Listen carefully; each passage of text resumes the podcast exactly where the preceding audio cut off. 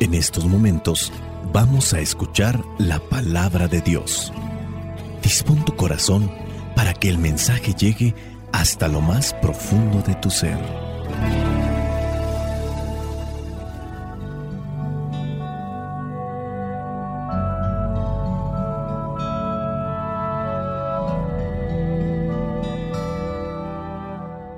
El Evangelio que la iglesia nos presenta para el día de hoy corresponde a Lucas capítulo 5, versículos del 33 al 39. Dice así, le dijeron a Jesús, los seguidores de Juan y de los fariseos ayunan mucho y hacen muchas oraciones, pero tus discípulos siempre comen y beben.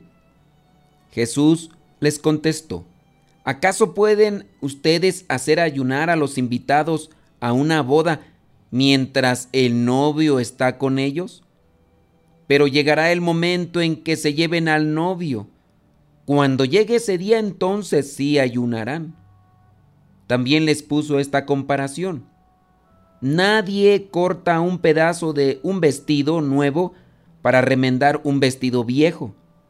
Si lo hace así, echa a perder el vestido nuevo. Además, el pedazo nuevo no quedará bien con el vestido viejo. Ni tampoco se echa vino nuevo en cueros viejos, porque el vino nuevo hace que se revienten los cueros, y tanto el vino como los cueros se pierden. Por eso hay que echar el vino nuevo en cueros nuevos, y nadie que toma el vino añejo quiere después el nuevo, porque dice, el añejo es más sabroso. Palabra de Dios. Te alabamos, Señor. Señor Jesucristo, nuestro divino Salvador. Gracias te damos por tu infinito amor te escuchamos en la palabra, te recibimos y adoramos en la Eucaristía, te servimos en los hermanos.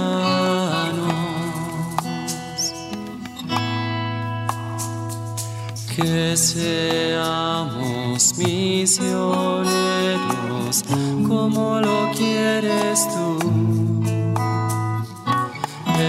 enseñando a los hombres el fuego de tu amor. No sé si te acuerdas, pero en la Biblia hay un pasaje, es el libro de Eclesiastés capítulo 3, que dice, en este mundo todo tiene su hora. Hay un momento para todo cuanto ocurre. Un momento para nacer y un momento para morir. Un momento para plantar y un momento para arrancar lo plantado. Un momento para matar y un momento para curar. Un momento para destruir y un momento para construir. Un momento para llorar y un momento para reír. Un momento para estar de luto y un momento para estar de fiesta.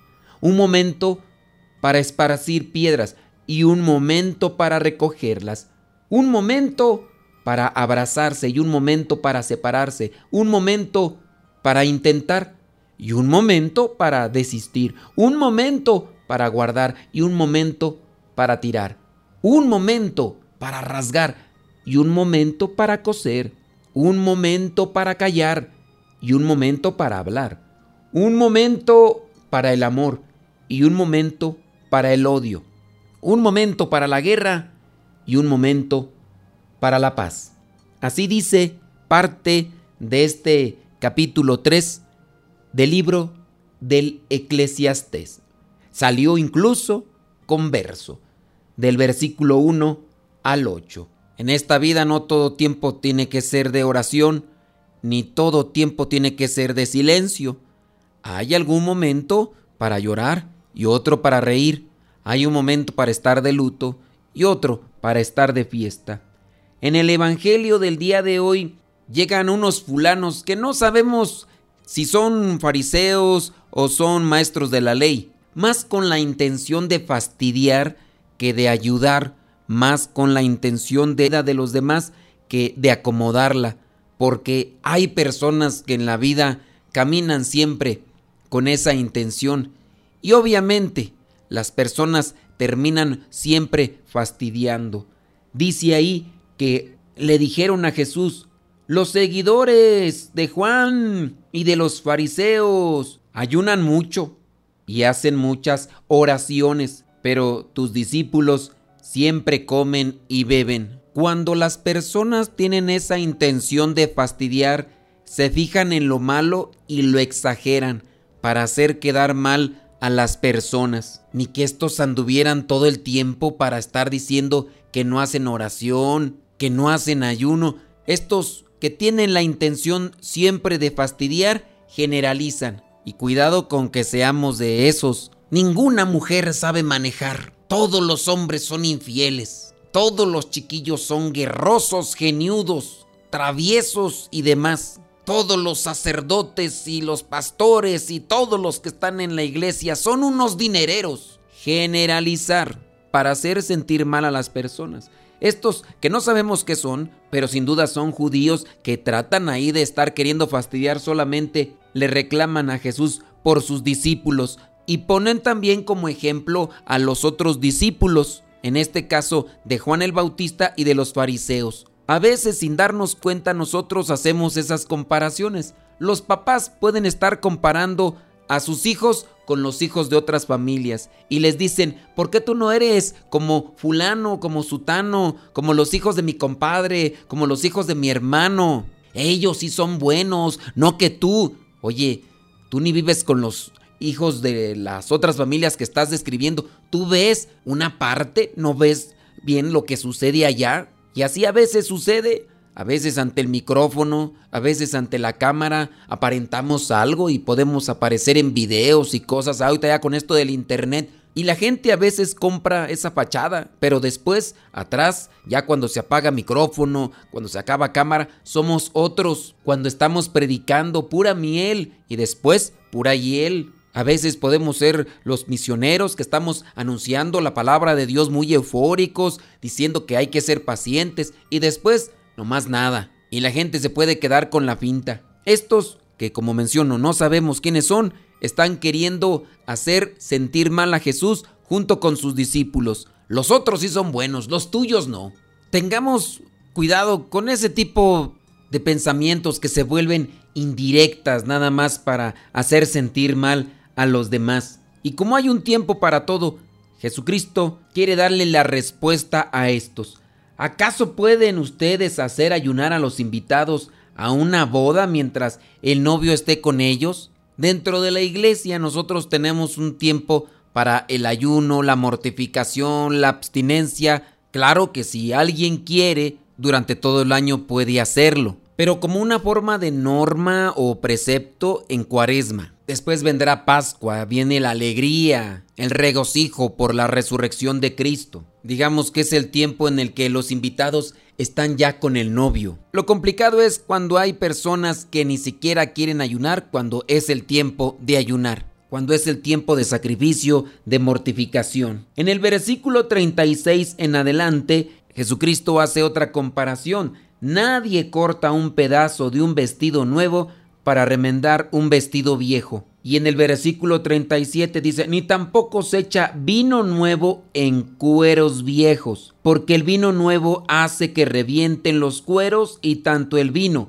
como los cueros se pierden. Estos versículos, si los acomodamos en un contexto teológico, nos pueden servir también para la oración. Las generaciones son distintas los acontecimientos, las costumbres, las modas, van haciendo un cambio también en la manera de vivir. Y eso hace que también cambien algunas formas en cuestión a las prácticas religiosas. Antiguamente se tenían otras actividades y esas actividades que se hacían antiguamente, algunas de ellas no se pueden aplicar para con las generaciones actuales. Y no es que se tenga que cambiar la esencia como algunos llegan a estipular. Por ejemplo, algunos están en contra de la celebración de la Eucaristía. Prácticamente proponen una renovación quitando el centro de la Eucaristía para dejar más bien un modo espectáculo o una forma más bien de entretenimiento.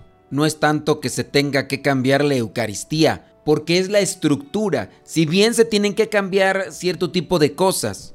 Imagínate que alguien quiere cambiar una casa y dice, ¿sabes qué? La casa está bien, los castillos, las paredes, todo está bien, pero hay que cambiarla. Vamos a tumbarla toda y a comenzarla desde abajo porque quiero hacer un cambio. Y no necesariamente, a veces es remodelar quizá o hacer un cambio en el color, cambiarle a lo mejor las tejas, quizá a lo mejor sí levantar aquí o poner otro tipo de puertas, no tener que derrumbar toda la casa porque hay que remodelarla. En el contexto teológico, esta lectura se apega más bien a la forma de mirar la fe, de mirar la religión en el contexto judío, ahora como lo está presentando Jesús, que es la forma más clara, perfecta y correcta de cómo se tiene que vivir la religión, de cómo se tiene que vivir el mensaje de Dios. Que esto es lo que malinterpretaron los judíos, los maestros de la ley, los fariseos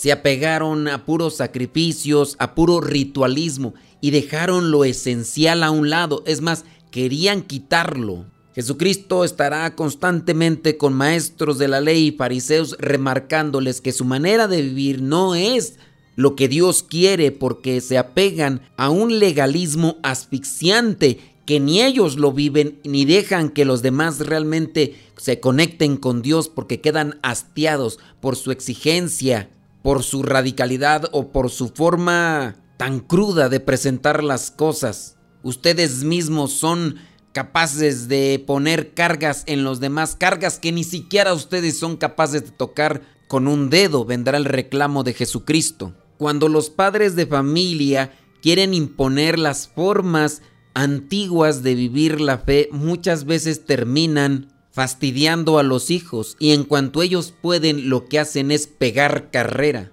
Dice por ejemplo en el versículo 37 con relación a esto, no se echa vino nuevo en cueros viejos, porque el vino nuevo hace que se revienten los cueros y tanto el vino como los cueros se pierden y a veces eso pasa con la juventud.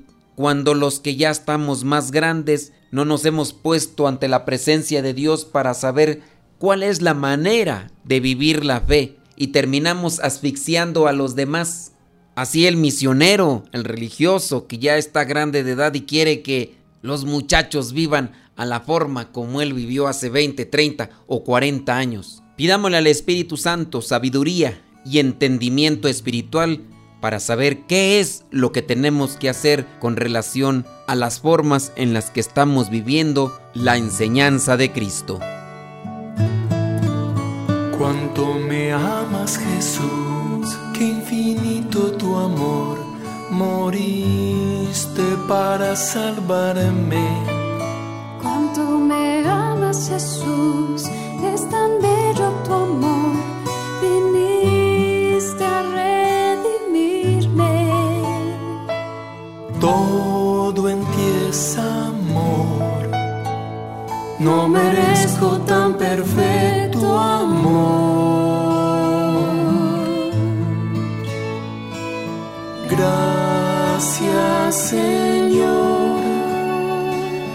Dios del amor, siempre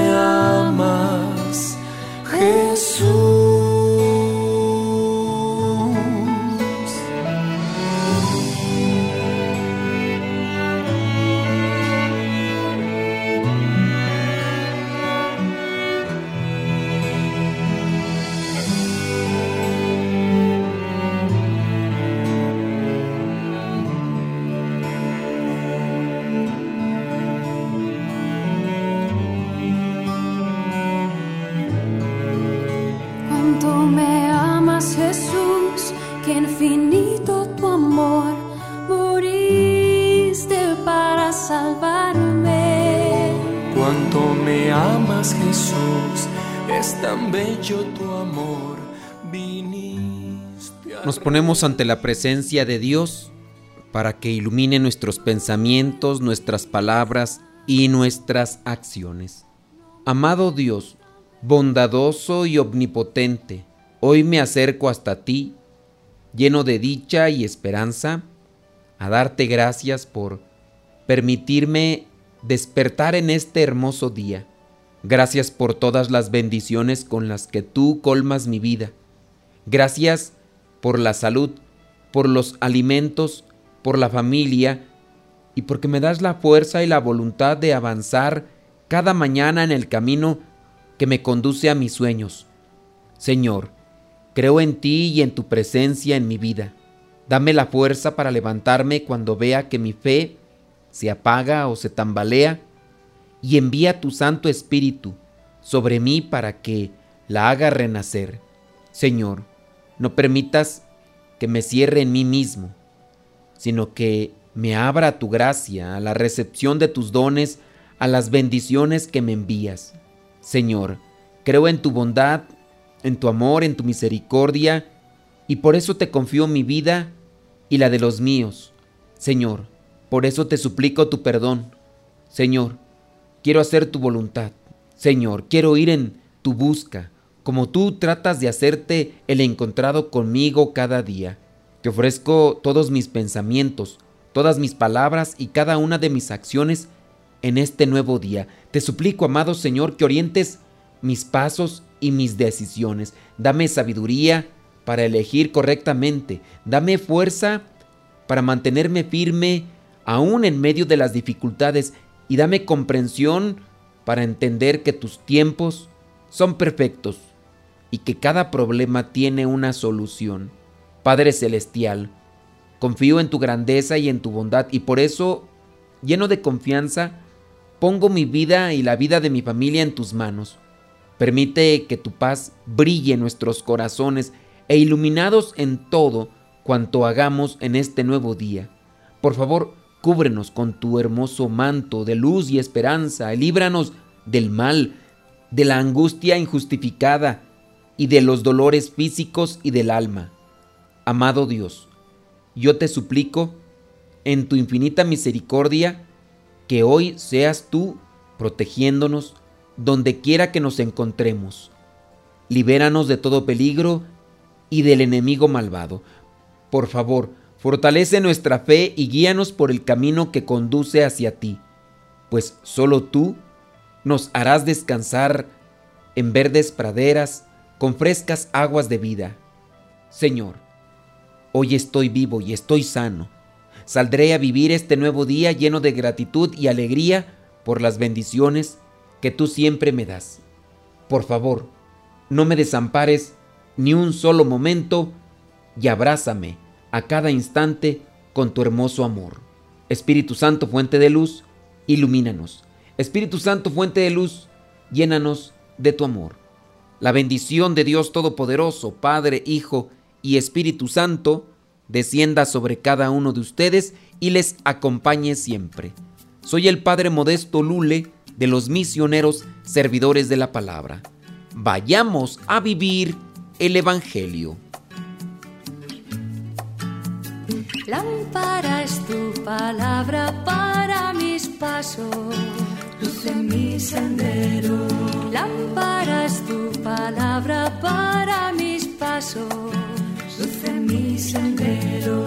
Luz, tu palabra es la luz